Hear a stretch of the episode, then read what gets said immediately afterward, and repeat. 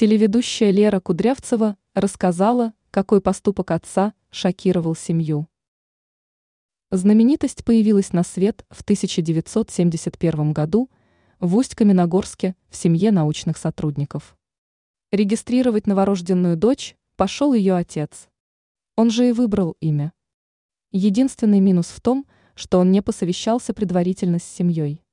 Как призналась популярная телеведущая, мама хотела назвать дочь Настей, но отец был против. Поэтому он решил ситуацию своим способом. Как отметила Кудрявцева, все в доме были шокированы этим. Звезда российского шоу бизнеса добавила, что в то время ее имя было редкостью, она стеснялась его называть. «Это сейчас мое имя часто встречается, а тогда я была экзотикой», цитирует Леру Кудрявцеву издание «Газета». «Ру». Сейчас же звезда в своих социальных сетях активно поздравляет девушек с именем Валерия с именинами. Знаменитость пожелала им удачи, а также отметила, что представительницы этого имени отличаются своей силой и красотой.